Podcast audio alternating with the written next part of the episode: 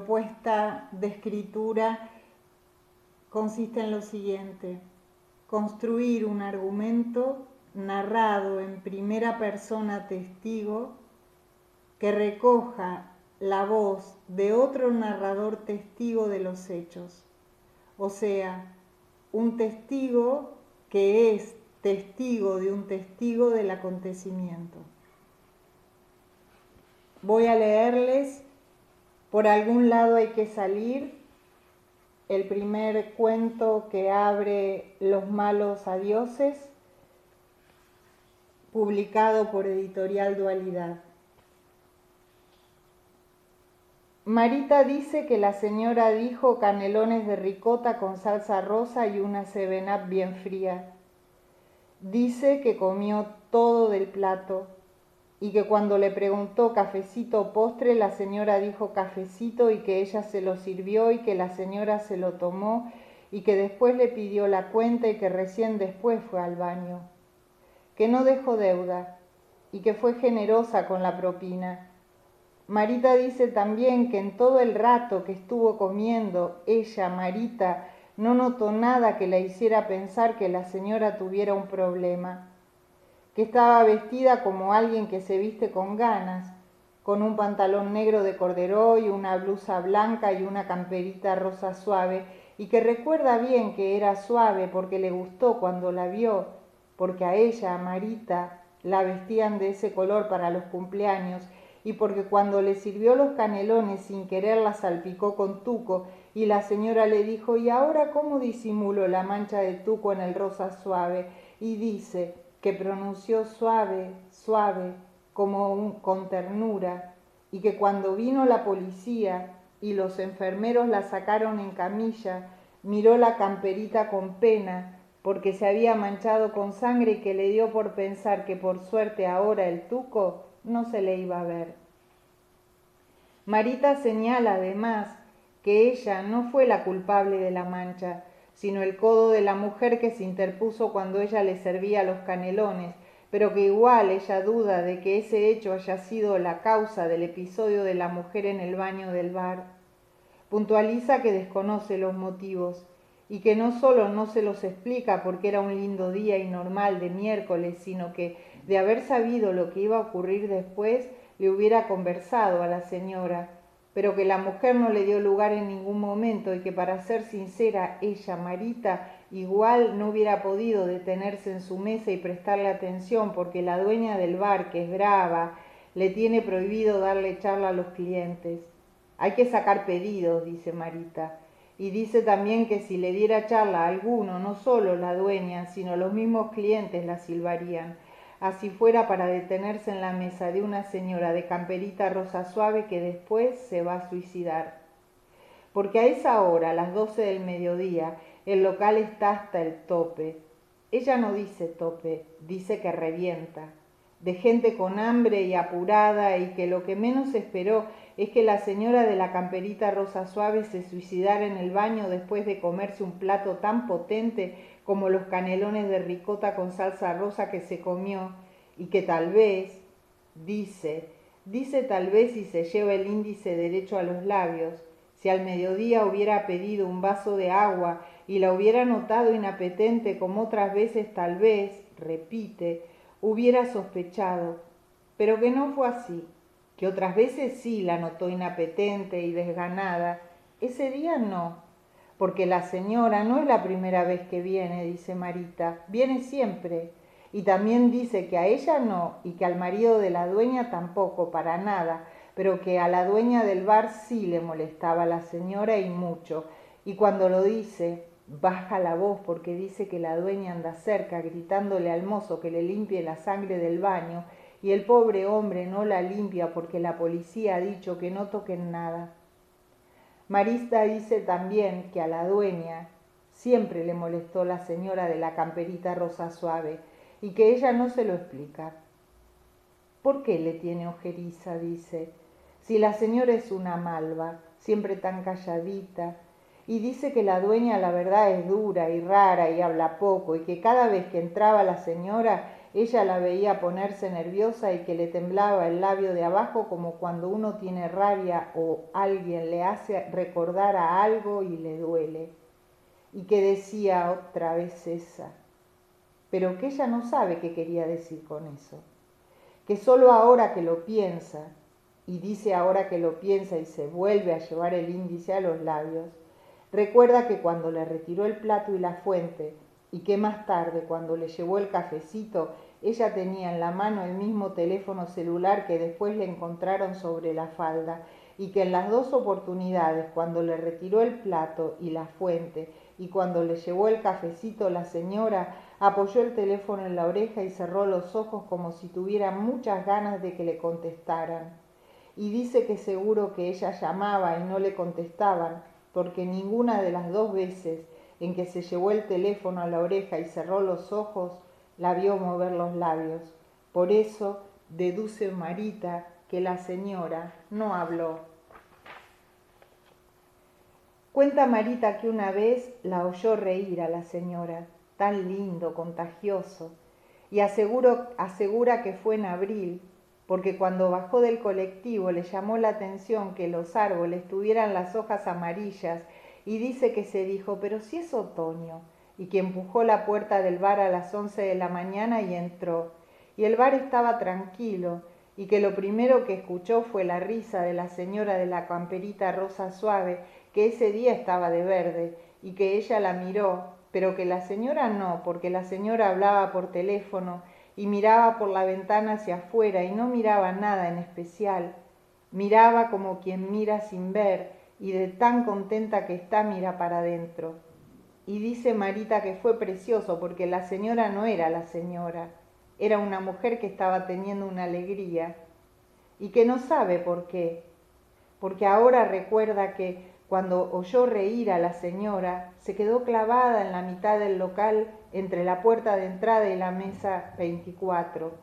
y que miró hacia el mostrador y vio al cocinero deshuesando un pollo las manos engrasadas y a la dueña palmeándole el hombro con una mano mientras con la otra se rascaba la cabeza con esas uñas largas que tiene, y que los dos hacían un ruido feo, y que cuando volvió la cabeza hacia la mesa de la señora de la camperita rosa suave y la escuchó reír y repetir dos veces Juan, Juan, y en el segundo Juan alargar la U y la A como quien prueba un bombón de chocolate y pasas,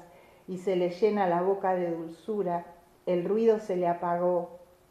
Y dice Marita que ella, Marita, de repente empezó a caminar en puntas de pie como cuando hay que cuidar el sueño de alguien y que en cuanto se dio cuenta de lo que estaba haciendo, la señora ya había cortado.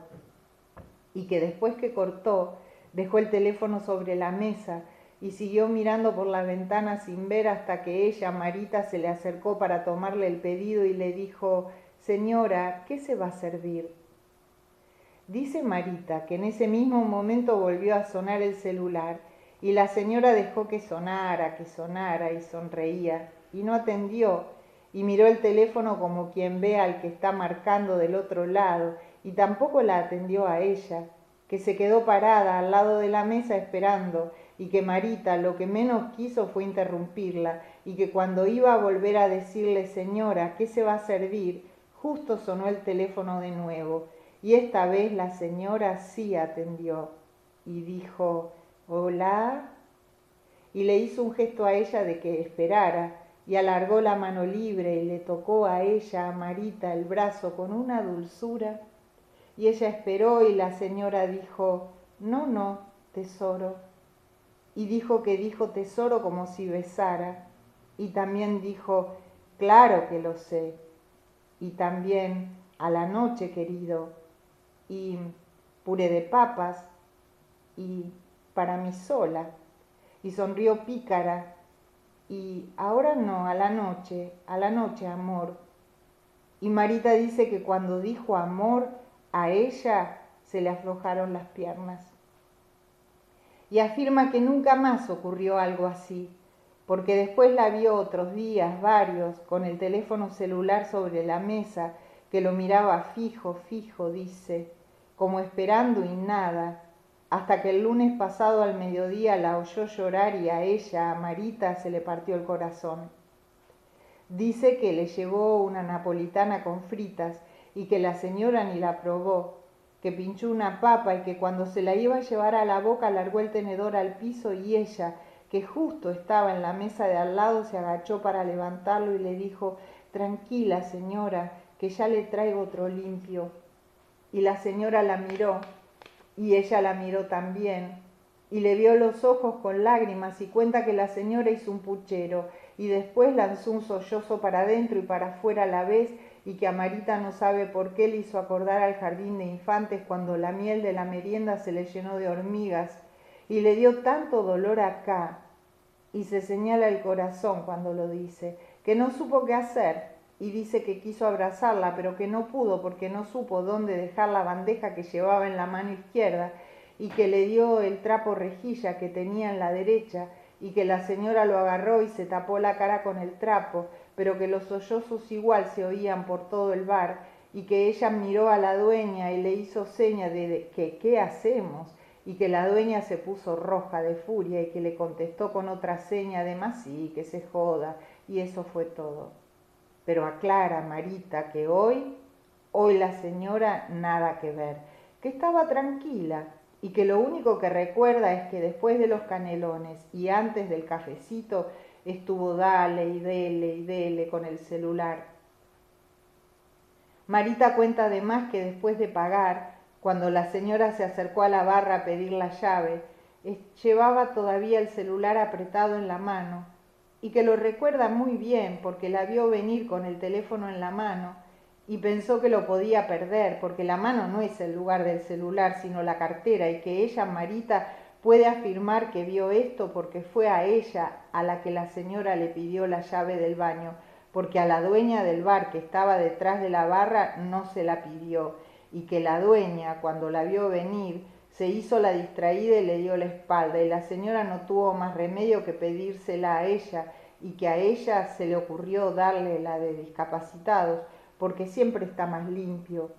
y que le explicó que después de usarlo se la devolviera porque el baño debe estar cerrado, así la dueña se asegura de que lo usen solo los clientes. Y la señora abrió y luego se encerró para que no entrara nadie mientras hacía sus cosas, y que eso tampoco la sorprendió porque todos hacen lo mismo y que ella hubiera hecho lo mismo también.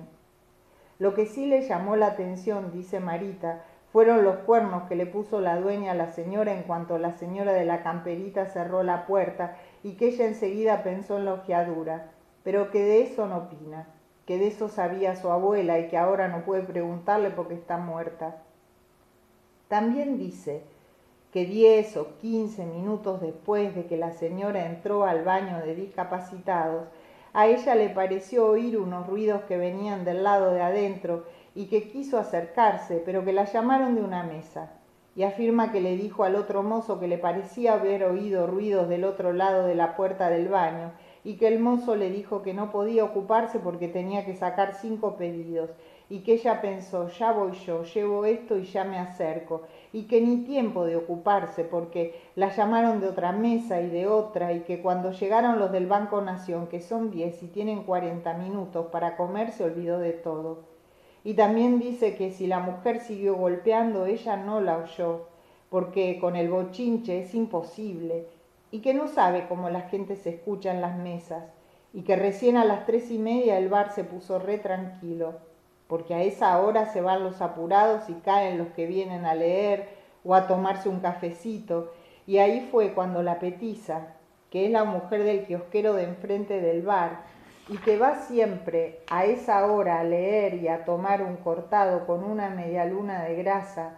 y que le dicen la petiza y que ella, Marita, no sabía cómo se llamaba hasta ahora, que lo sabe por el documento de identidad que presentó como testigo, y que ahora que lo sabe le llama la atención que la petiza se llame Clementina Palacios. Y prueba que eran las tres y media, porque la petiza, que es petiza pero no impuntual, siempre entra al bar a las tres y media. Tanto que hace unos dos meses se paró el reloj que está sobre el espejo de la pared del fondo y como el 113 daba ocupado y encima ellos tenían todos los relojes en horas distintas, minutos más, minutos menos, y se había cortado internet, el cocinero dijo, esperemos a que entre la petiza y lo ponemos a las tres y media.